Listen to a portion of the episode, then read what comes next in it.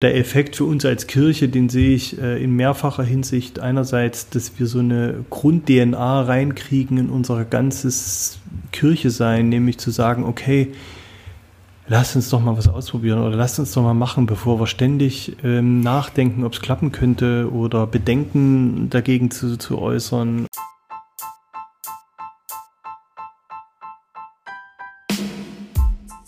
Herzlich willkommen zum Ecclesiopreneur Podcast. Mein Name ist Silas und hier dreht sich alles um Menschen, die Kirche heute wieder relevant machen.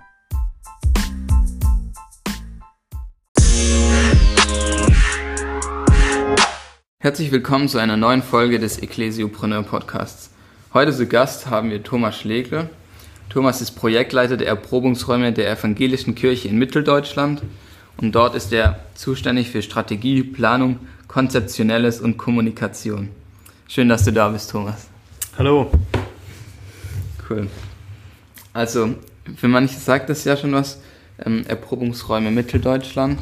Und euer Projekt wurde ja 2015 gestartet. Und mittlerweile gibt es 52 Erprobungsräume, so ist zumindest mein Stand, und mit insgesamt über 800 Ehrenamtlichen. Stimmt das eigentlich noch mit den 52 Erprobungsräumen oder sind es schon wieder mehr geworden? Also es sind jetzt äh, 54 ist meine Zählung. Okay. Äh, wir unterscheiden ja zwischen großen und kleinen. Ah, okay. Ähm, es gibt so 44 große, Mhm. das heißt, die werden über einen gewissen Zeitraum kontinuierlich gefördert und die kleinen sind, wir haben auch oft projekthaften Charakter. Also das ist mal so ein, zum Beispiel so eine besondere Präsenz beim Weihnachtsmarkt oder so. Ja. Ja, was sind denn die Über Erprobungsräume überhaupt? Also, Also Erprobungsräume sind eigentlich, ja, wie der Name schon sagt, Räume, wo Menschen was erproben können. Dabei sind verschiedene Sachen wichtig. Also erstmal, dass die Menschen was erproben. Also das heißt die Christen genau genommen vor Ort. Also nicht wir als Landeskirche oder der Herr Superintendent, der sich da eine gute Idee äh, da verwirklichen möchte, sondern das sind im Prinzip Leute vor Ort, die eine Idee haben oder die Interesse haben an was. Ähm, und äh, Räume, also mit Räume meinen wir jetzt weniger so Kirchenräume oder, oder auch Gesetze. Manchmal denkt man auch so, okay, das sind Freiräume innerhalb des Gesetzes. Man muss sich nicht an irgendwelche Kirchenverordnungen und, und äh, Vorschriften halten. Das ist auch nicht gemeint, sondern es ist einfach gemeint, äh, Kirche mal anders zu probieren. Und daran bemerken wir, dass es eigentlich auch darum geht, Kirche anders zu entdecken, weil oft genug gibt es diese Form schon. Oft genug sind äh, Menschen schon gestartet, äh, sind schon länger unterwegs und die denken, ja stimmt eigentlich, wir sind ein Erprobungsraum. Das hätten wir gar nicht so gedacht. Und die kommen dann noch dazu, zu eurem Projekt sozusagen. Genau. Ja. Ähm, einerseits sprechen wir sie an, auf der anderen Seite ist es aber so, dass sie auch sagen, äh, dadurch, dass äh, sie von uns hören oder auf uns aufmerksam werden, sagen, Mensch, eigentlich stimmt ja, äh, wir sind ja, wir haben uns vielleicht bisher stärker diakonisch gesehen. Nee, wir sind ja aber eigentlich schon sowas wie ein Erprobungsraum. Oder die Jugendkirche in Nordhausen zum Beispiel, Herzschlag, der wollte eigentlich immer mehr so mh, ein Jugendprojekt machen. Also für den Kirchenkreis, Jugendlichen sammeln, der Simon Roppel in Nordhausen und äh, durch Gespräche mit mir kam er auf die Idee, Mensch, eigentlich stimmt ja, wir, wir, sammeln, wir sind ja eigentlich Kirche mit denen. Wir, wir vertreffen uns zusammen zum Gottesdienst, wir fahren weg, wir teilen unser Leben ein Stück weit miteinander und stellen es unter die Perspektive des Glaubens. Das ist eigentlich alles das, was Kirche macht. Das stimmt, ja. Also, man kann ja sagen, ihr schreibt es auch groß auf eurer Webseite. Kirche anders und dann, Punkt, Punkt, Punkt, entdecken, gestalten, erleben, wie auch immer. Und ähm, ihr schreibt auch hier, dass ihr euch ähm, als einen Prozess versteht zur Förderung anderer Gemeindeformen. Da bist du ja schon drauf eingegangen und einfach, dass Christen zusammenkommen und nach außen strahlen, also an anderen Orten, anderen Zeiten, außerhalb von diesem klassischen 10 Uhr Gottesdienst am Sonntagmorgen. Genau. Und Genau. wie kommt, Ja. ja, oder? Das, das liegt ja auch so ein bisschen in der Luft. Ne? Wir sind da natürlich an, von verschiedener Seite her inspiriert. Eine wichtige Inspirationsquelle ist zweifellos FreshX äh, in England. Ähm, aber da ist es ja auch anders entstanden. Ja? Die, die äh, Church of England bzw. die anderen Kirchen sind ja darauf aufmerksam geworden, weil es äh, von selbst entstanden ist. Und dann ist dieser Mission Shaped Church Report hat es dann eigentlich dargestellt und so ist es ins kirchliche Bewusstsein gekommen. Wir sind ja eher andersrum gestartet. Wir haben äh, gesagt, wir wollen es eigentlich als landeskirchliches Projekt machen, das heißt von oben irgendwie. Und das ist ja schon nochmal ein anderer Zugang. Das heißt, deswegen sind wir sehr eng äh, mit den Niederländern äh, im Kontakt, mhm. die ja die protestantische Kirche in den Niederlanden, die was ähnliches versucht und die machen das auch, wenn man jetzt das Organigramm darstellt, von oben. Und deswegen sind die eigentlich eine sehr, sehr wichtige Inspirationsquelle neben den Briten. Äh, aber wie gesagt, das Thema liegt in der Luft. Äh, wenn ich jetzt in die deutsche Theologie schaue, äh, Ernst Lange hat in die Richtung gedacht, in der praktischen Theologie. Ähm, er hat schon damals von Relevanz geredet, wie wichtig das ist, auch in den verschiedenen Zielgruppen und äh, Milieus. Das hat er noch nicht so genannt, aber im Prinzip geht es darum. Oder die Ladenkirche, die auch schon vorgedacht hat, oder Uta Pol Patalong, die in Deutschland und so weiter. Oder die Katholiken sind da dran, ähm, äh, Florian Sobetzko und Bistum Hildesheim und so. Also ist sozusagen auch eine Gemengelage, die in der Kirche so äh, gerade dran ist. Hm. Auf jeden Fall, ja. Ja, aber wie kam es dann überhaupt dazu mit den Erprobungsräumen? Ist dann einfach hat der Bischof gesagt, ja, lass mal sowas machen, Erprobungsräume, oder wie ist das entstanden? Also, das ist typisch evangelisch entstanden. Also, es gab nicht eine Person, die die Idee hatte, sondern es hat sich da, es war so eine Art Kairos-Moment auch, also eine besondere Situation, sage ich mal, von Gott her, äh, die, auf die wir aufgesprungen sind, weil hm, die, die EKM, also Kirche in Mitteldeutschland, Evangelische Kirche in Mitteldeutschland, ist ein Zusammenschluss von zwei Teilkirchen. Und die erste Synode, da war so ein bisschen auch Aufbruchstimmung, wir sind jetzt neue Kirche und wir sind sowieso als Gemeinde unterwegs, das war so das Leitbild und man müsste doch in Richtung Gemeinde unterstützen, irgendwas tun in dieser Kirche. Das war das eine. Das andere aber auch schon das Bewusstsein, dass äh, die, viele der Sachen, die wir so machen, nicht mehr so funktionieren, wie sie immer funktioniert haben. Ja? Also äh, zum Beispiel ein Pfarrer, ein Dorf, eine Kirche. Das ist schon lange nicht mehr so. Und äh, wir haben aber nicht so richtig die Alternativmodelle. Wir können jetzt nicht sagen, okay, wir haben ein neues Leitbild für uns als Kirche, darauf gehen wir zu. Haben wir nicht. Also müssen wir mal ein bisschen kreativ werden. Und ähm, ja, so, so kam das. Das kam von verschiedenen Seiten und, und auch noch wichtig ist äh, ein Gemeindekongress. Äh, 2012 wurde der in der EKM, so wie gesagt, neue Kirche. Da hat man eigentlich Gemeinden eingeladen. Das war ein Stück weit wie ein Markt der Möglichkeiten. Viele Gemeinden, Initiativen waren beteiligt und haben eigentlich gezeigt, was sie schon machen. Und da, das war für manche, die daran beteiligt waren, so eine Art Entdeckungsprozess. Man sagt, boah, was in unserer Kirche alles läuft, hätte man gar nicht gedacht. Weil sonst fühlen wir uns immer so, als seien wir, ja, wir reden viel vom Niedergang und von weniger Mitgliedern und Strukturveränderungen und müssen mal wieder eine Fahrstelle streichen. Und hier sehen wir eigentlich, was in den Gemeinden sich vieles tut und darauf mal den, die Aufmerksamkeit lenken und es in einem Projekt gezielt fördern. Also das war schon auch ein wichtiger Hintergrund für die Erprobungsräume. Und dann äh, kam das so zusammen und bei uns im Dezernat G, ich bin dann gekommen und hatte es gleich als erstes Projekt sozusagen auf dem Schreibtisch, konnte das inhaltlich auch wesentlich mit ausgestalten und da kam eines zum anderen und so ist es entstanden. Cool. Und dann, also, ja, und dann wurde halt das Projekt ins Leben gerufen, ja, wir wollen Erprobungsräume starten. Naja, also dann äh, ist es so gewesen, die, vom Kollegium, also das ist so das, äh, mit das oberste Verwaltungsgremium, die, die haben dann gesagt, na, überlegt euch doch mal was als Dezernat. Also Dezernat ist so eine, so eine Einrichtung in der landeskirchlichen Verwaltung, wo so Gemeindethemen auch mit strategisch bedacht werden. Und da weiß ich noch genau, Juli 2014, genau, da war ich gerade in Amsterdam vorher zu einem Kongress und hatte ich da ganz frische Impulse und auf dem Zug im ICE, kann ich mich noch gut erinnern, habe ich dann so eine Präsentation gemacht für den Landeskirchenrat. Mhm. Sagt, so ungefähr könnte man das machen. Und ähm, die haben gesagt, ja, es ist ganz interessant. Ähm, dann gehen wir mal in die Synode und dann haben wir das in der Synode nochmal vorgestellt, haben auch ein paar Filmchen gezeigt, da haben wir äh, auch FreshX, äh, ich glaube Bistum Aachen hier, das ähm, Zeitfenster, ja, sowas, äh, solche Dinge. Ähm, und, und, haben einfach die Synode damit mit reingenommen in die Gedanken, sag ich mal. Und da hat sich auch noch was ein bisschen verändert und im Gespräch, wie das so ist, aber so ist es dann ins Rollen gekommen, ja. Cool. Ja, und wie kommt es dann zu einer Gründung eines Erprobungsraums? Wie geht ihr da vor? Hm. Du hattest ja schon angesprochen, dass sowohl Leute auf euch zukommen, hm. als auch, dass ihr auf Leute zugeht.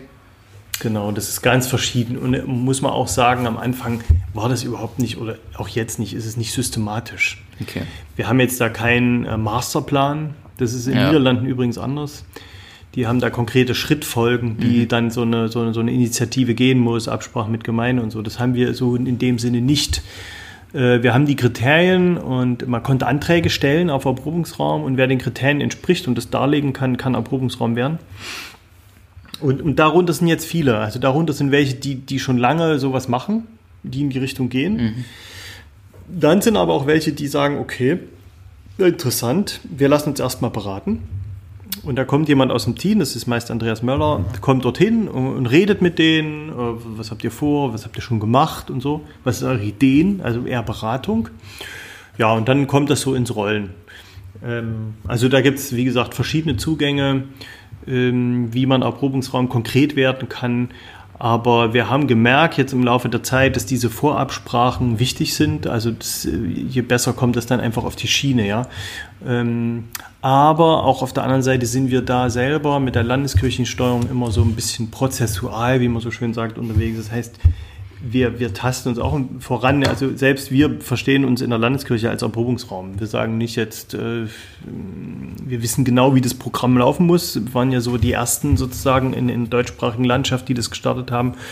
Und da wollten wir auch versuchen, Fehler oder sind, wollen wir versuchen, fehlerfreundlich zu sein. Und dann ist halt manches entsteht eben erst, indem man unterwegs ist. Das stimmt, ja. Ja, aber ähm, wieso habt ihr kein so ein System, sag ich mal, so feste äh, Schritte, die man geht? Also es muss ja gar nicht so eng sein, aber es mhm. kann ja auch hilfreich sein, so solche Schritte zu haben und so ein System, wie man bei so einem Erprobungsraum vorgeht. Also bei einer Gründung eines. Also die, die Leute selber vor Ort, die haben natürlich schon in der Regel ein System. Mhm. Also das, äh, da gibt es ja diese Schrittfolge, auch bei FreshX mit höheren Dienen und so weiter oder Gemeinschaftsbildung gibt es ja. die verschiedenen, äh, die Landkarte mit der Reise und was da so.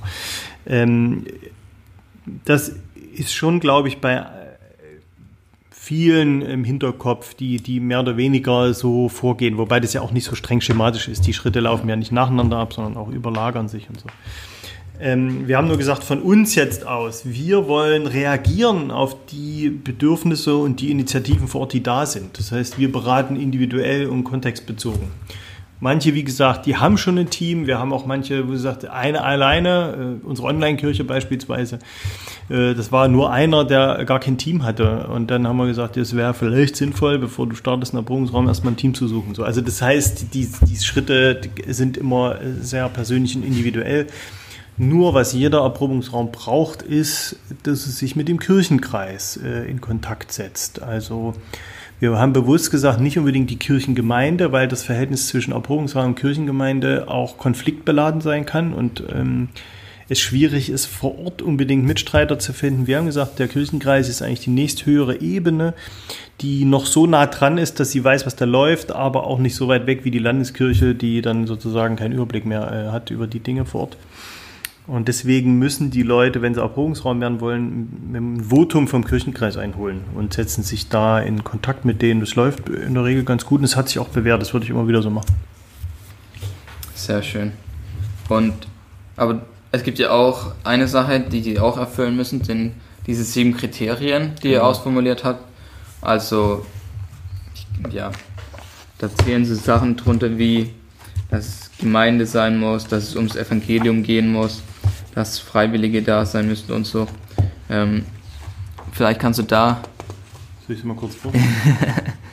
ich kann es auch kurz vorlesen, oder? Nee, nee, hier. Ja.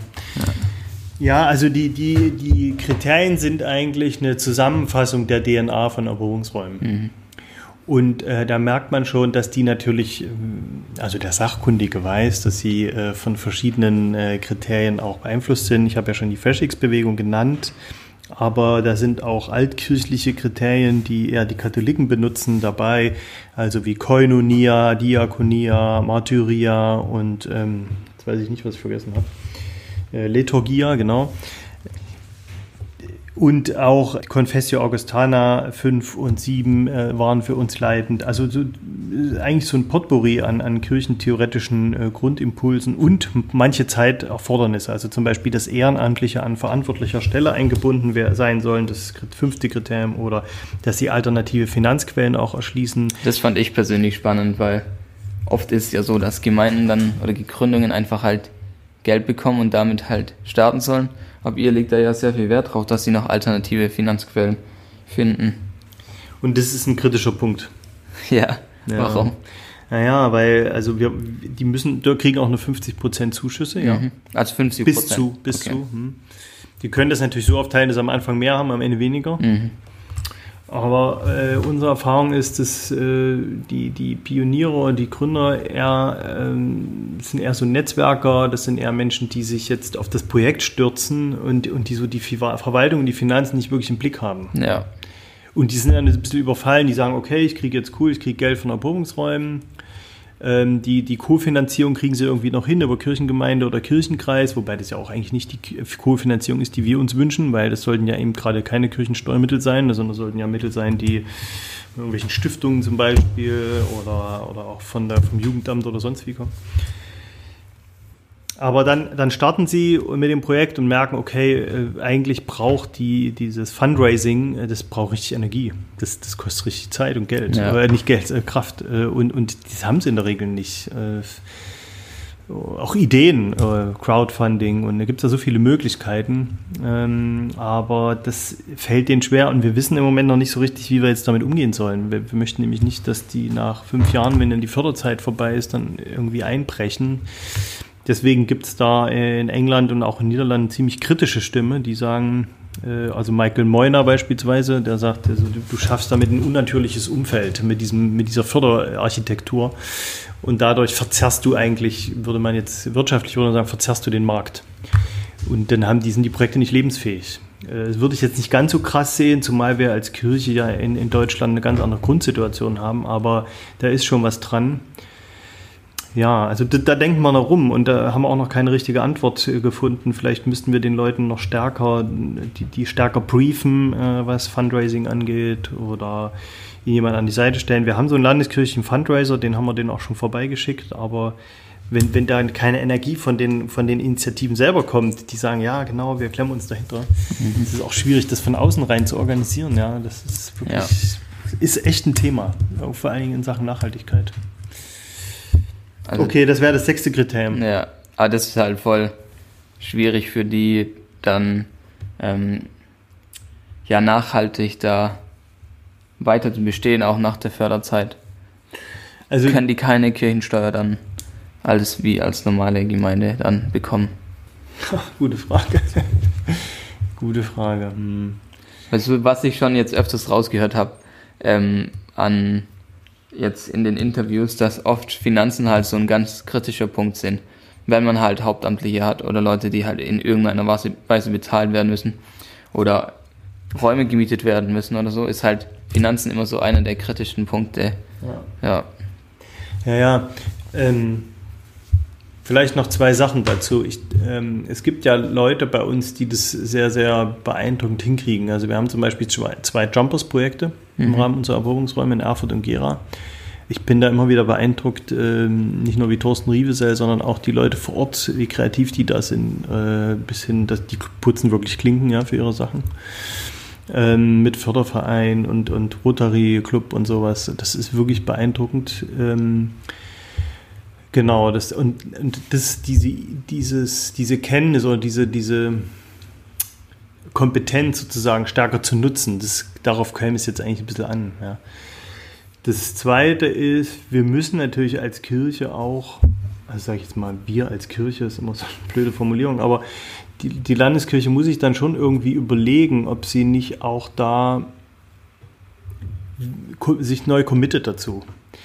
Also wie kann es sein, dass jetzt die, die, die normalen volkskirchlichen Gemeinden so, die manche von denen dümpeln ja auch vor sich hin, manchen geht es natürlich richtig gut und so, aber die, die kriegen einen Regelsatz von Kirchensteuern, klar, ja, und, und aber solche Projekte von vornherein werden die auf die Wiese gestellt und das heißt es natürlich, kriegen die nichts ab vom großen Kuchen. Und warum eigentlich nicht? Also das ist schon eine Sache und ähm, an der Stelle merken wir auch, dass natürlich so, solche Erprobungsräume neue Wege, Kirche zu sein, uns auch vor eine Frage stellen. Stellen uns vor eine Frage, warum können wir eigentlich das Finanzierungssystem so aufrechterhalten? Ist das gerecht wirklich? Und das geht weiter bis hin zu Kirchenbüchern.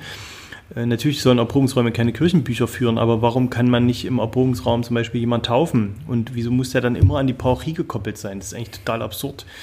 Aber ähm, ja, hier merken wir, die Funktion von Innovation und neuen Wegen ist ja auch das Bewährte in Frage zu stellen und, und ähm, auch zu irritieren und das macht es schon. Also im Moment irritiert es uns. Ich hoffe, dass wir lernen und uns weiterentwickeln, aber es bleibt eben nicht dabei, dass du sagst, okay, wir machen schön ein bisschen Innovation da, stellen wir neben das Normale, haben eine tolle Website und das war's dann, sondern die Frage ist, wie verändert uns das auch als Kirche sein? Und das geht bis hin zu Gehältern, das geht bis hin zu äh, grundsätzlichen Finanzierungsstrukturen und ähm, unserem Status als Körperschaft öffentlichen Rechts. Nicht, dass die jemand in Frage stellt, aber das sind alles so ähm, Mitgliedschaft beispielsweise. Wer ist denn in Erprobungsräumen wirklich Mitglied und wer ist nicht Mitglied? Das ist überhaupt nicht mehr so einfach zu definieren. Aber das sind die Fragen, die sowieso äh, kirchentheoretisch auf dem, auf dem Tisch liegen. Ähm, geht es eher nach Partizipation, also wer mitmacht, ist mit dabei? Oder muss es immer per Mitgliedschaft und Kirchensteuerbescheid sein? Ja? Das sind alles so wichtige Fragen und die werden uns in Erprobungsräumen gestellt und deswegen halte ich die für unsere Gesamtkirche eigentlich für einen wichtigen Entwicklungsschritt. Über diese Modelle und Projekte hinaus. Ja. Ja, was habt ihr denn sonst noch für Ach, Kriterien. Kriterien? Okay, also das erste ist, in ihnen entsteht Gemeinde Jesu Christi neu. Das ist das Neu, das mhm. war immer so ein bisschen auch äh, Kritik, weil es heißt ja automatisch, dass eine Kirchengemeinde, die besteht, jetzt nicht Erprobungsraum werden kann, weil es muss ja neu entstehen. Ja. ja. Aber Gemeinde Jesu Christi, das setzt auf, von vornherein schon eben auf diesen sozialen Gemeinschaftsaspekt des Koinonia. Es gibt keine Kirche ohne Gemeinschaft. Das zweite, sie überschreiten die volkskirchliche Logik an einer von drei Stellen. Ich betone einer, nicht allen dreien. Parochie, also äh, die Zuordnung von Mitgliedern zu einem geografischen Bereich und der entsprechenden Zuständigkeit für einen äh, pastoralen Bezirk. Äh, zweitens Hauptamt, also die Person des Pfarrers, der Pfarrerin steht im Mittelpunkt des kirchlichen Lebens, Schlüsselberuf, sage ich nur. Und Kirchengebäude. Für viele ist ja eigentlich Kirche assoziiert mit dem Gebäude und Sonntagmorgen.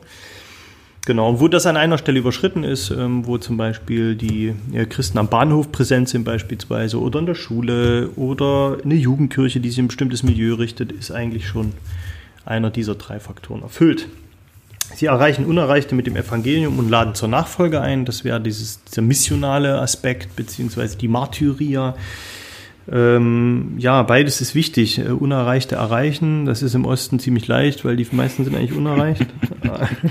Wir haben ja so mit die säkularsten Gebiete äh, der Welt, ja, ja. so ähm, Mansfeld, Eisleben, 9% Christen, da schon eine gute Trefferquote, wenn man ja. da Leute erreicht und laden sie zur Nachfolge ein. Das soll das nachhaltiger bedeuten, ja. Also nicht nur mal Touch and Go, so wie es in der Citykirche ist. Ich will mal nur mal so einen Impuls setzen, sondern bewusst, wir versuchen Menschen auch wirklich einzuladen, äh, Christ zu werden. Sie passen sich dem Kontext an und dienen ihm. Das wäre das Kontextuelle und das Diakonische in einem äh, vor Ort. Ähm, zu, zu, zu agieren, äh, zu hören, nah an den Menschen dran zu sein und nicht äh, Lösungen von der Stange oder Modelle jetzt hier in die Welt zu setzen. Das fünfte freiwillig mitarbeiten, da habe ich schon gesagt. Ja. Erschließen an die Finanzquellen und das letzte schließlich, äh, in ihnen äh, nimmt gelebte Spiritualität einen zentralen Raum ein. Letztes Kriterium, was eigentlich so ein bisschen hinterherklappt und wo man mal vielleicht so ein bisschen drüber hinwegliest, aber was sich dann, wenn man ähm, genau nachfragt, sich gar nicht so leicht gestaltet. Wie, wie, wie ist es eigentlich? Wir haben in Erfurter Norden ein Projekt, die sind eigentlich eher im prekären Milieu unterwegs, so in der Platte, und die sagen, wie kann man eigentlich mit prekären Menschen äh, aus dem prekären Milieu wirklich äh, Gemeinde bauen? Die haben da bis jetzt noch keine Antwort gefunden. Sie wissen nur, wie es nicht geht. Also Glaubenskurse und ähm, das geht dann eher über 1 zu 1 Beziehungen oder die, die Gottesdienste, da, da, taucht dann schon mal eine Flasche Schnaps mit auf. Es ist auch in dem Sinne keine, kein Gottesdienst, wo alle jetzt eine Stunde still sind oder sowas, funktioniert da einfach gar nicht. Ja, so. Also das sind aber, das irritiert unsere normalen bürgerlichen Muster von Kirche. Und äh, da dran zu bleiben, finde ich extrem wichtig. Ähm, ja, aber das wissen wir eigentlich auch schon aus den, von den Engländern, dass, dass äh, diese Spiritualität, die neu gelernt werden muss, auch das äh, Wording, also die, die Sprache, die wir benutzen, dass das eigentlich eine Sache ist, die erst nach und nach kommt. Da sollte man sich auch nicht überfordern, aber eben dranbleiben. Ja. Ja, du hast ja, also jetzt hast, sind wir die Merkmale durchgegangen und so, wie es zur Gründung kommt und so. Aber vielleicht kannst du mal ein ähm, Beispiel kurz und prägnant nennen, was so ein Erprobungsraum zum Beispiel sein könnte. Ein Beispiel kannst du dir jetzt raussuchen aus deinen Projekten, ja. Ja, also von dem ich gerne erzähle, ist, äh, sind tatsächlich die Engel am Zug im Erfurter Hauptbahnhof. Die firmieren jetzt als Stadtmission, äh, als Bahnhofsmission, Entschuldigung. Also sie sind jetzt als Bahnhofsmission unterwegs, aber das trifft eigentlich nicht wirklich ihren Charakter, weil Bahnhofsmission assoziiert man Umstiegshilfe und äh, geben mal eine Tasse Kaffee. Aber die sind geistlich gestartet. Ähm, sind auch an anderer Stelle in Erfurt gestartet, gar nicht am Bahnhof. Mit Bibelteilen und Gebet und Wahrnehmung. Ja, nicht unbedingt Sozialraumanalyse, also technisch oder, oder, oder wissenschaftlich, sondern im Sinne von, wir nehmen wahr, was jetzt hier ist. Und so haben die im Bahnhof alle zwei Wochen. Ökumenisches Team auch. Leute, die Profis sind, aber auch Laien. Ähm, die da mitten im Trubel des Hauptbahnhofs so ihre Bibel aufschlagen und Bibel teilen. Das finde ich krass schon mal allein. Diese, Einfach diese, im Bahnhof? Im Bahnhof, okay. im Café Fellows, was das war. Jetzt sind sie mhm. inzwischen weitergezogen. Ja, die waren dann da schon bekannt und haben dann da gebetet. Und dann sind so eine Stunde ungefähr und dann sind sie eine Stunde rausgegangen am Anfang und haben wirklich den Bahnhof wahrgenommen, mit Leuten geredet, geguckt, wo sind die Schmuddelecken, wo hängen Plakate, was hängt da oder wo sind die Wege, die die Menschen beschreiten und so. Ja, und, und nach und nach haben sie sich weiterentwickelt. Jetzt, wenn, wenn man den Erfurt Hauptbahnhof am Freitagnachmittag zum Beispiel besucht oder Sonntag inzwischen, dann wird man dort so einen Stehtisch finden, äh, sprechen die uns an, äh, Engel am Zug, Bahnhofsmission, manchmal hängt auch noch das Eroberungsraumschild mit da. Aber es ist einfach ein Stehtisch mitten im Trubel. Also es ist wirklich, der Erfurter Bahnhof ist inzwischen zu einem wichtigen Umschlagplatz geworden und dafür ist er relativ klein, aber es ist, ähm, die stehen da und sind eben nicht nur da für Umstiegshilfe, also das Bahnpersonal geht auf sie zu, aber auch für Seelsorge. Ähm, ist, mir erzählte die eine, die ähm, dort mitmacht, äh, dass äh, zu ihrem Mann gekommen sei an den Tisch und hätte gesagt, also unmittelbar, ja, unvermittelt, äh, geht dort zu ihr hin und sagt, mein Leben ist scheiße. Und dann erzählt er Stunde, anderthalb Stunden über sein Leben und war das war ein total dichtes Seelsorgegespräch, sagt sie. Mitten in diesem, dieser anonymen, unpersönlichen Atmosphäre des Bahnhofs.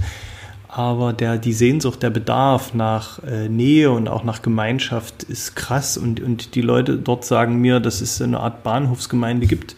Das sind Leute, denen zu Hause Decke auf den Kopf fällt, die gehen dann zum Bahnhof, weil da wissen sie, treffen sie andere und so.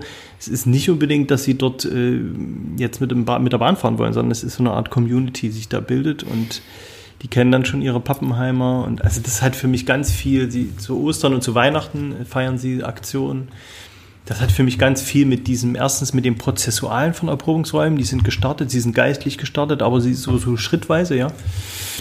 Und ähm, ja, und, und äh, sind da und sind kontextuell da, sind für Menschen da, die vor Ort einen Bedarf haben. Und die Frage ist natürlich jetzt, was hat das für ein, könnte man auch sagen, was hat das jetzt für einen Effekt für Kirche, ja, weil da wird ja nun keiner jetzt dort an so einem Tisch in die evangelische Kirche eintreten. Vor allen Dingen evangelische, ja, das sind, die sind konfessionell verschieden. In welche Kirche sollen sie denn eintreten? ja. Aber was vielleicht entscheidender ist, dass da Menschen auch berührt werden, äh, nicht nur von menschlicher Hilfe, sondern eben auch von Gott und ähm, ganz vielfältig. Das ist eine sehr berührende Geschichte. Sie sind gerade jetzt dabei, haben ziemlich viel Geld gesammelt in Eigeninitiative, waren sie auch sehr kreativ dabei und haben sind dabei ein Pavillon äh, oder der wird dann entstehen irgendwann auf, zwischen den Bahngleisen, dass sie einen richtigen festen äh, Stand haben. Im Moment ist es eine mobile, mobiles Projekt. So. Spannend, spannend, ja. Cool. Ja, und wie sieht eure Rolle jetzt im Prozess eines Erprobungsraums aus? Also, ähm, ja, okay, da sind wir schon drauf angegangen, dass die ersten Schritte immer unterschiedlich sind, aber ähm, ja, wie sieht eure Rolle aus und wie fördert ihr denn die Erprobungsräume? Also, zum einen haben wir schon, hast du ja schon erzählt, ähm, finanziell, mhm. aber auch, ihr coacht ihr auch. Genau, wenn du da mal noch drauf eingehen könntest. Ja, genau. Ähm, also auch da muss ich sagen, es hat sich nach und nach erst entwickelt. Also wir hatten noch nicht von Anfang an die Palette, äh, leider muss ich sagen, äh, sozusagen in, in der Schublade und haben dann das äh, Modell oder Prinzip immer wieder angewandt. Aber wir haben äh, deutlich, also am Anfang haben wir gedacht, das sind Eigeninitiativen vor Ort, wir geben denen Geld und wir sind da am Telefon, wenn sie uns brauchen, aber dann lassen wir die laufen. Das geht überhaupt nicht. Das so, so, die brauchen, also die brauchen eine Art von Begleitung. Die Begleitung darf aber nicht wie Kontrolle aussehen. Das ist eine Sache, die auf der Beziehungsebene klar sein muss. Also du kannst nicht hin und kannst sagen, wie ist es mit ihren Zielvorgaben in ihrem, in ihrem Projektplan und dann fordert man äh, Ziele Alpha bis Gamma oder sowas ab. Das funktioniert gar nicht. Aber das hat eher was von, äh, von Teil des Vertrauens, also auch gesehen werden. Gesehen werden, ja. Also wir, die, die werden wahrgenommen. Aber das andere ist auch äh, Resonanz geben äh, auf das, was dort passiert. Da sind wir jetzt dabei, ähm, oder es läuft schon seit anderthalb, zwei Jahren, sag ich mal. Es entwickelt sich nach und nach weiter. So ein, so ein, so ein System der Resonanzteams äh, aufzubauen. Mhm. Läuft an manchen Stellen sehr gut, an manchen Stellen eher noch nicht so. Äh, dass also die Idee ist, dass jeder Erprobungsraum alle, alle sechs Monate ungefähr zweimal im Jahr eine Art äh, Coaching, könnte man sagen, systemisches Coaching, ganz einfach systemisches Coaching äh, kriegt, äh, wo eigentlich nur Fragen unsererseits gestellt werden ähm, und, und, und eben Resonanz gegeben wird für das, was ist. Wichtig ist dabei, dass das Team dort teilnimmt von, von dem Erprobungsraum. Zweitens aber auch, dass nicht nur von uns jetzt jemand kommt aus dem Kirchenamt, sondern möglichst noch ein regionaler Begleiter. Was weiß ich, das kann der Superintendent sein. Es kann ein Mitarbeiter aus der Jugendarbeit sein, der äh, mit dem, äh, mit dem Projekt in Kontakt ist. Zum Beispiel bei den Engeln am Zug, von denen ich eben erzählt habe, ist es die katholische äh, Beauftragte für die Pastoral im Bistum Erfurt, äh, weil es ein ökumenisches Projekt ist. Das machen wir mhm. sozusagen zusammen und wir beide geben dann Resonanz. Also nicht nur, dass eine Person kommt, sondern dass es auch ein bisschen durchmischt ist. So können wir es auch schaffen, die Erprobungsräume regional sozusagen zu verankern. Ist ein bisschen aufwendig. Ich selber bin in sieben jetzt, sieben Erprobungsräumen so Resonanzgeber, aber es ist unwahrscheinlich lohnt, weil man natürlich einen total intensiven Einblick bekommt, ähm, was da läuft und was die Herausforderungen sind. So, das wäre das wär eine Sache, die wir denen anbieten. Zum anderen natürlich äh, immer, wenn irgendwelche spontanen Sachen auftreten, wie zum Beispiel, wir brauchen eine, wollen eine Werbekampagne, wir haben aber kein Geld, können wir da mal nochmal eine Nachförderung nachlegen. Sowas ist auch möglich, wird aber allerdings gar nicht so oft in Anspruch genommen. Wir können Beratung vermitteln, auch Mediation. Ähm, und äh, was wir jetzt ganz neu eingeführt haben oder was jetzt zum ersten Mal gelaufen ist, so eine Art Lerngemeinschaft, Learning Community. Auch das ist immer inspiriert natürlich von woanders her. Aber dass, die, äh, dass wir eine Plattform bieten für ein Wochenende für Teams aus Erprobungsräumen, dass sie sich äh, untereinander coachen, begleiten, ähm, kollegiale Beratung, so kann man das auch nennen. Und das hat sehr, sehr gut funktioniert und das wollen wir unbedingt aufrechterhalten. Äh, dann gibt es so Inspirationstage einmal im Jahr, das ist unsere Werkstatt Erprobungsräume, wo man einfach nur mal schnuppern kann und sich ein bisschen Spirit sozusagen holen kann. Da brauchen wir, oder da haben wir dann meist so inspirierende Leute und da, so, da geht es ein bisschen mehr um Stimmung, so Event halt. Aber das ist wichtig, das ist wichtig auch zu sehen, wir sind und gemeinsam unterwegs, wir sind eine Bewegung und es ist nicht, man dümpelt nicht so alleine fort rum. Das sind so mal jetzt, sag ich mal, im Großen und Ganzen die, die Werkzeuge, die wir haben, neben individuellen Geschichten, die noch so laufen. Ja. Aber wichtig ist nah dran sein. Also da, und das haben wir völlig unterschätzt. Ja, völlig unterschätzt. Ja, da kommen wir auch gleich nochmal drauf bei Chancen ja. und Herausforderungen, was ihr cool, ja. da seht. Ähm, ja, und welche Begleitung und Förderung wird denn am meisten benötigt? Also, ich denke finanziell, da sind wir auch schon drauf. Und dann, was noch? Was wird noch am meisten benötigt? Naja, also was auch wirklich eine Herausforderung ist zum Teil, ist ähm, Ideentransfer, wobei das jetzt weniger wir versuchen zu machen, aber bei so Learning Community, ja, da war, wir haben ja einen, einen Erprobungsraum im Thüringer Wald, die machen ähm, zwei Verwaltungsmitarbeiterinnen bei der Diakonie, die machen Hausbesuche mit Instrument, mit Harfe und Gitarre und machen da zu Hause Andachten. Und so im ländlichen Bereich, ja, die Leute fahren da voll drauf ab. Geil. Die haben mir erzählt, dass sie jetzt, dass sie 500 äh, Andachten im Jahr feiern äh, und, und 2000 Leute ungefähr erreichen. Krass. Und das sind natürlich Leute, die nicht in die Kirche kommen. Die machen gerne ihre Tür auf und dann kommen dann noch Nachbarn oder jemand noch, der oben drinnen wohnt oder die Tante oder sonst wie. Und dann sitzen die da und das ist auch so ein bisschen Wunschkonzert. Können wir das Lied singen, den Choral und das noch? Und dann spielen sie mal ein Volkslied. Aber ganz klar, es wird eine Kerze angezündet, es wird ein Psalm gelesen, es wird miteinander gebetet und ja, so. Also ganz bemerkenswert und, und diese Idee, ja, als wir bei der letzten Lerngemeinschaft waren oder bei der ersten Lerngemeinschaft, jemand anderes hat gedacht, oh, das ist ja eine gute Idee, sowas können wir auch. Also, dass die untereinander sozusagen so Ideen. Also Vernetzung so, genau, untereinander, ja. ja. es ist absolut, absolut, absolut äh, important, ja. Sehr schön. Und, und äh, was finanzielle und, und äh, wir versuchen natürlich auch äh, ein bisschen zu beraten und zu vermitteln, wo es konflikthaft ist. Denn wir merken, je besser oder wenn ein erfolgreicher Erprobungsraum führt immer zu Reibereien. Weil das das bisherige in Frage stellt. Ist eigentlich völlig normal, aber äh, Prax in der Praxis gestaltet sich das dann nicht immer so entspannt. Auf jeden Fall, ja. Ja. Ähm, cool. Ja, wo, worin siehst du denn die Chancen der Erprobungsräume? Na, habe ich ja schon gesagt. Also ich, ich denke, dass äh, wichtig ist, ähm, also ich sehe es ein bisschen weiter als die einzelnen Projekte. Die Chance natürlich vor Ort ist, jetzt zum Beispiel die Engel, ja, diesem Menschen, der dann da an dem, ähm, der da sein Herz ausschütten konnte, ich hoffe, dass dem geholfen ist. Das ist schon mal toll, Ja, wenn Menschen berührt werden. Oder jemand, der zur sozialen Wiedereingliederung kommt im Jesus-Projekt ähm, und dort bei den Gebeten mit teilnimmt, bei dem bleibt bestimmt was hängen. Äh, das ist natürlich schon unbezahlbar und auch nicht sozusagen abbildbar in irgendwelchen Statistiken. Das ist eigentlich das Entscheidende, warum macht man das ja überhaupt als Kirche. Aber so der Effekt für uns als Kirche, den sehe ich äh, in mehrfacher Hinsicht. Einerseits, dass wir so eine Grund-DNA reinkriegen in unser ganzes Kirche sein, nämlich zu sagen, okay, lasst uns doch mal was ausprobieren oder lasst uns doch mal machen, bevor wir ständig ähm, nachdenken, ob es klappen könnte oder Bedenken dagegen zu, zu äußern oder was Oder wir hier neue Fachtagung dazu. neue Fachtagen, neue Studie erstmal einen Auftrag geben, die erstmal klären soll, ob es überhaupt Sinn macht, und, sondern einfach machen.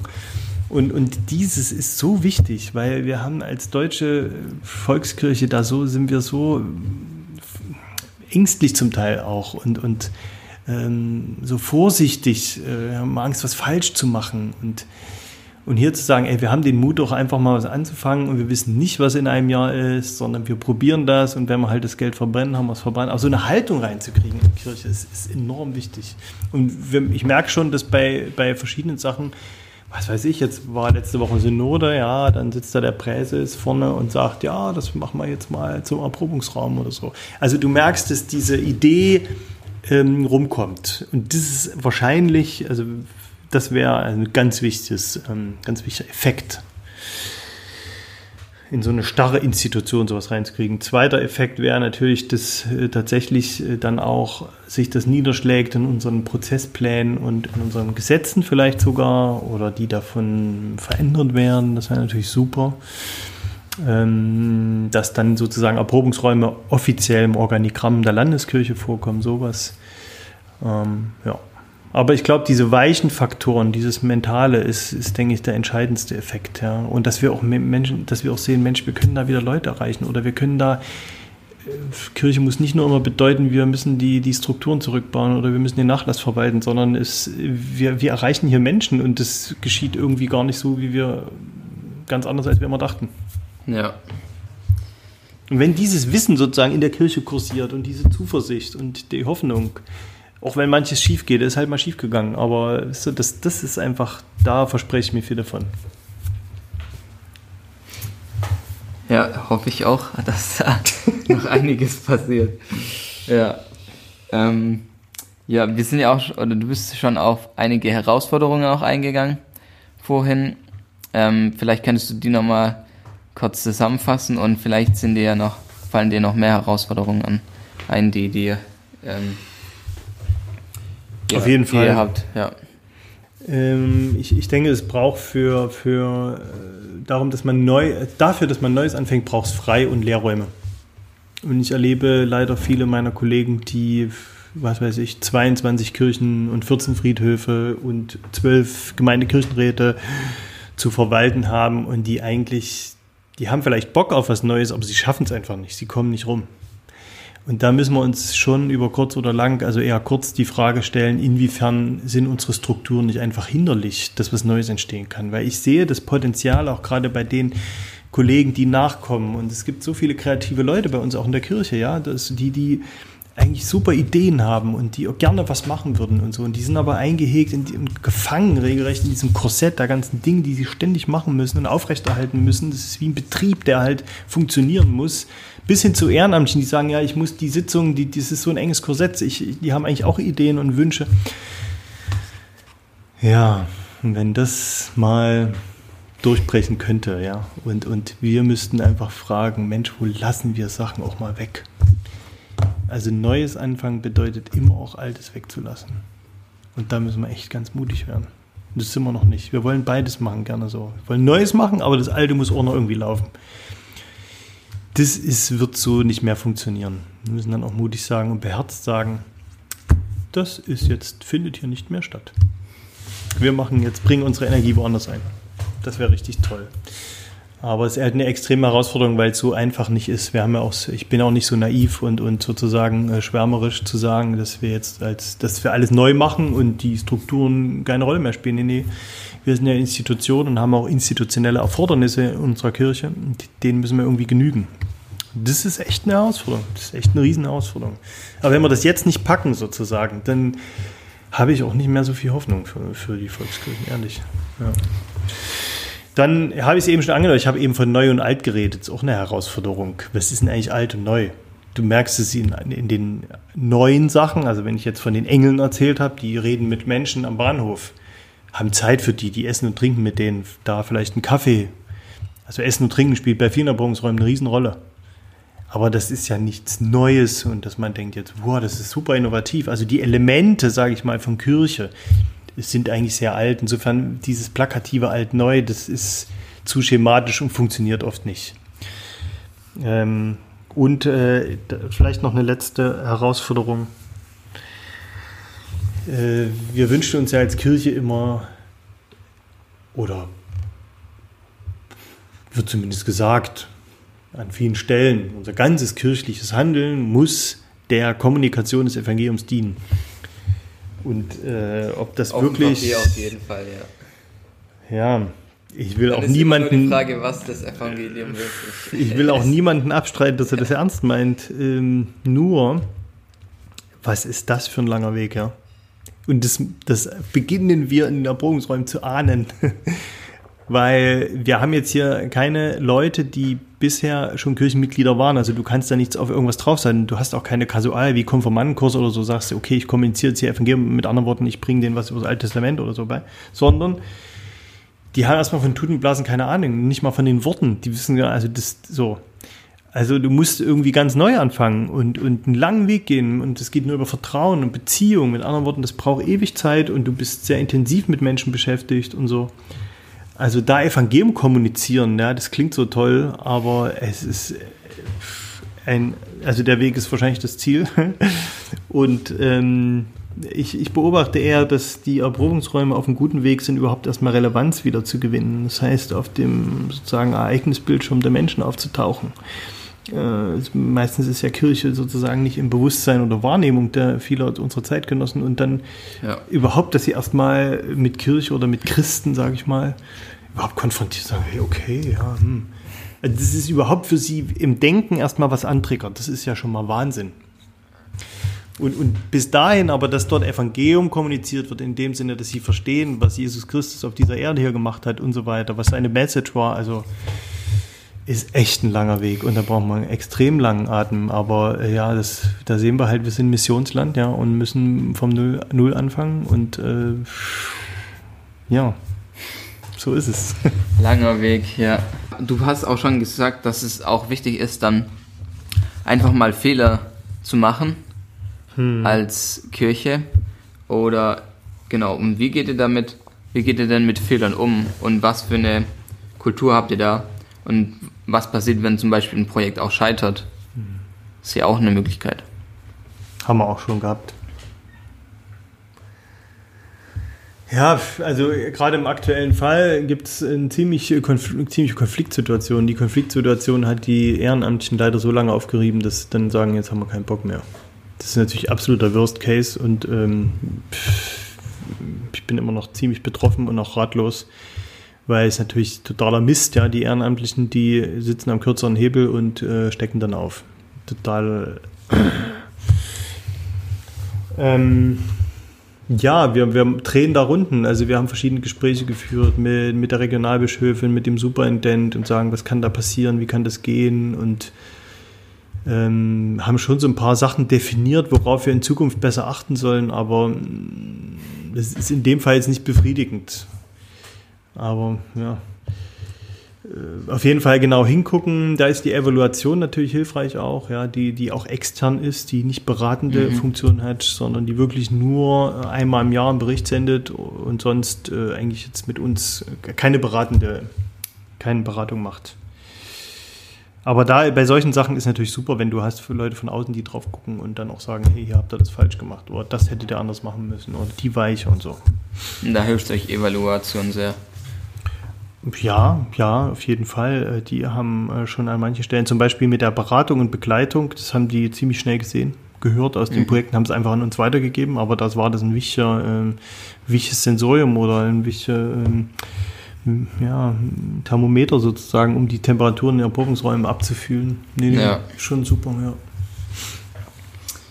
Ähm, ja, also Erprobungsräume werden ja nur noch bis 21 fortgeführt. Zumindest laut dem Stand jetzt, je nachdem, ob euer Projekt weitergeführt wird. Und ja, was passiert denn danach und wie sieht es dann langfristig mit euren Projekten aus? Was passiert, wenn 21 das dann nicht mehr weitergefördert wird? Werden dann eure Projekte geschlossen, weil die halt kein Geld mehr bekommen oder wie sieht es dann aus? Ähm, ja. Also die haben ja einen definierten Förderzeitraum, mhm. den natürlich da. Der wird dann auch eingehalten. Genau, auf jeden, auf jeden Fall. Mhm. Und ähm, die Erprobungsräume als landeskirchliches Projekt soll es auch schon weitergeben. Okay. Das also ist eigentlich schon sicher. So gut wie. Okay. Ähm, aber mit einer anderen, ein bisschen anderer Förderphilosophie. Nicht mehr so viel Geld, eher länger Geld, mhm. ja. Und äh, wir sind jetzt dabei auch zu gucken, wie können eigentlich Gemeinden Innovationen innerhalb parochialer Strukturen mhm das ist eigentlich das, was wir okay. Äh, stärker cool. jetzt im Blick nehmen wollen. Und ja. nicht nur sozusagen FreshX-mäßig auf der grünen Wiese, sondern wirklich, wie können eine Kirchengemeinde aufbrechen? Wie kann da was so? Wenn du träumen dürftest, wo würdest du denn die Erprobungsräume in zehn Jahren sehen? Also was mein wirklicher Traum wäre, wäre, wenn ähm, äh, von diesen Erprobungsräumen Impulse ausgegangen sind äh, auf die normale Gemeinde und, und, und das zu einem wirklich gedeihlichen Miteinander kommt, was es ja auch schon vieler, vielerorts ist. Und wenn man mal schaut, ähm, was auch die, wir haben ja noch die Diakonie als kirchlichen Akteur, wir haben die Schulstiftung, also wenn man jetzt mal sagt, wir gucken uns mal eine Kleinstadt an und da ist eine Schule und da ist eine Diakonie-Sozialstation und da ist ein Erprobungsraum und da ist eine Kirchengemeinde und die arbeiten Hand in Hand und in je in ihrem Bereich versuchen sie Menschen mit dem Evangelium zu erreichen und bieten da auch Anreize und spirituelle und geistliche Impulse. Das wäre das wär ein Traum von mir. Also, dass wir einfach Kirche vielfältig denken und das lernen äh, und, und eben nicht nur immer so verengt sind auf die Kirchengemeinde. Wenn, wenn das so um sich greift und man dafür bewusst, also einfach, es geht ja um Bewusstseinsbildung auch, wenn das so bewusst wird, dann äh, wäre schon ein großer Traum von mir passiert. Ja. Und wenn dann noch so ein Spirit dabei spürbar ist bei den Leuten, die dabei sind, dass die richtig Freude haben und Spaß bei dem, was sie machen und sagen, hey, das mache ich nicht nur, weil der Stellenplan das so vorsieht, sondern weil ich das mache, weil mir das richtig, richtig funzt. Ja, richtig gut. Jetzt eine Frage, was mich interessieren würde, weil du ja schon mit so vielen Projekten zu tun hattest. Wenn Jesus heute eine Firma, Gemeindeform oder soziales Projekt gründen würde, was glaubst du, was würde es sein? Also wenn Jesus äh, selber was gründen selber würde, was gründen ja. würde. Hm.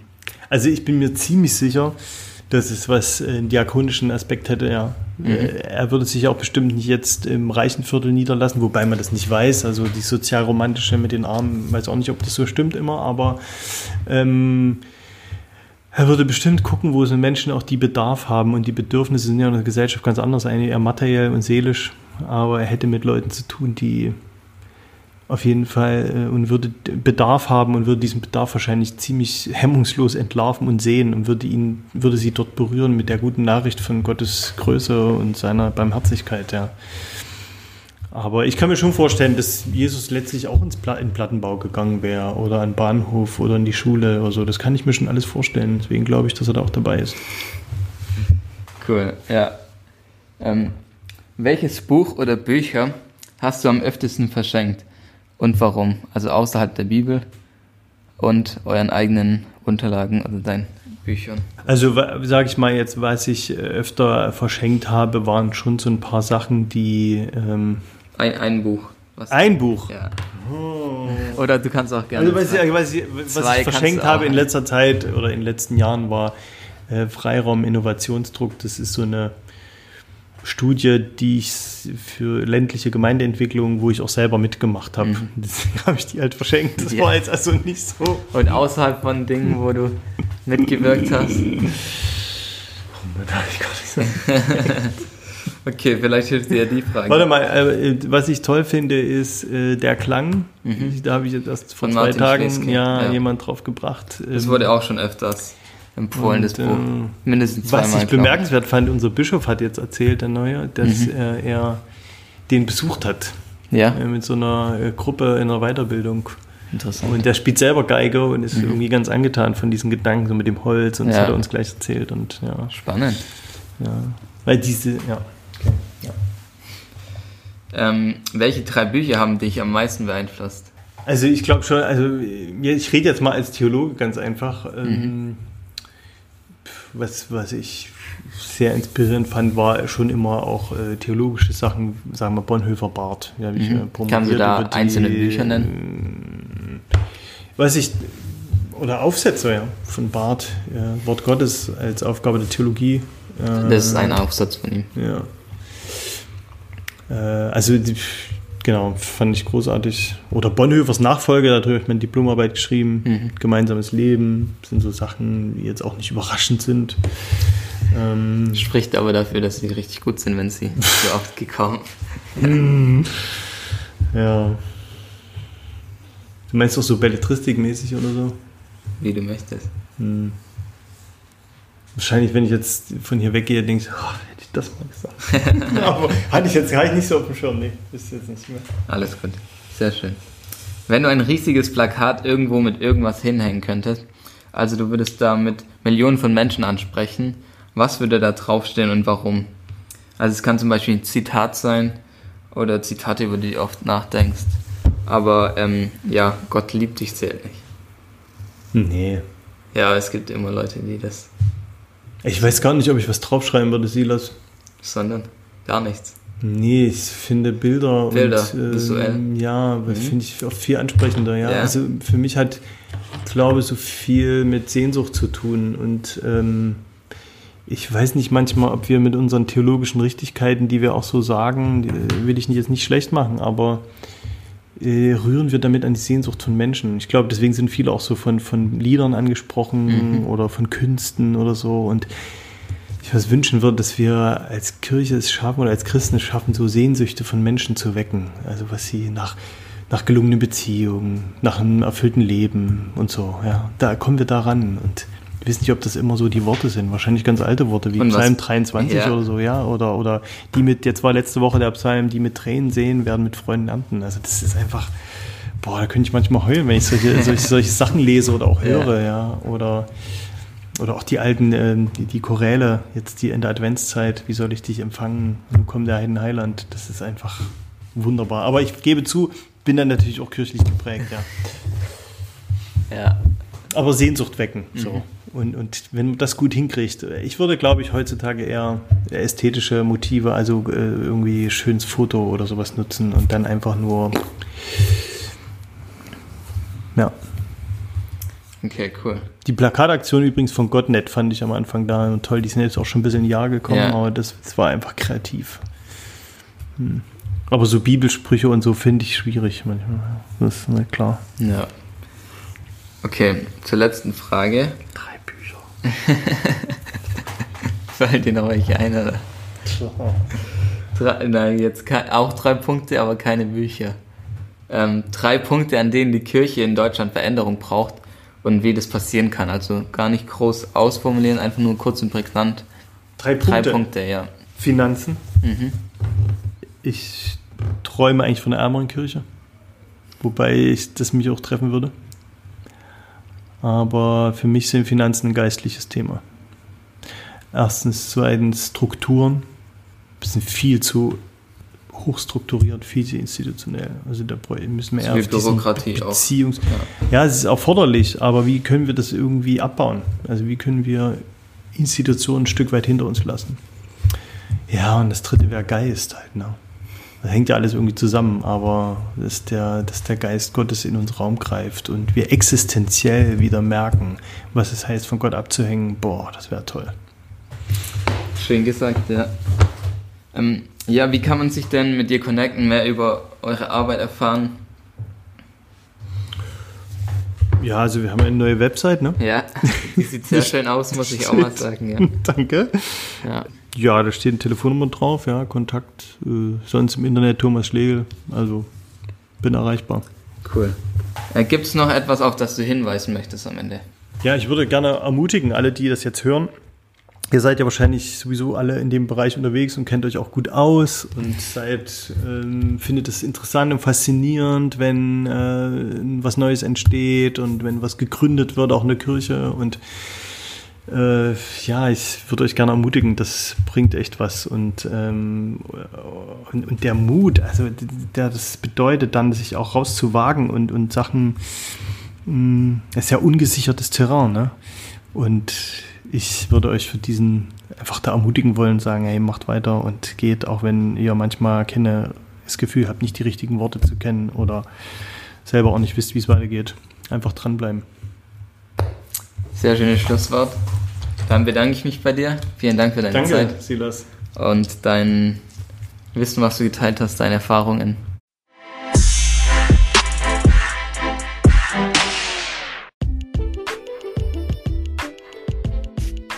Wenn dich angesprochene Dinge aus der Episode mehr interessieren, schau einfach mal in den Show Notes nach.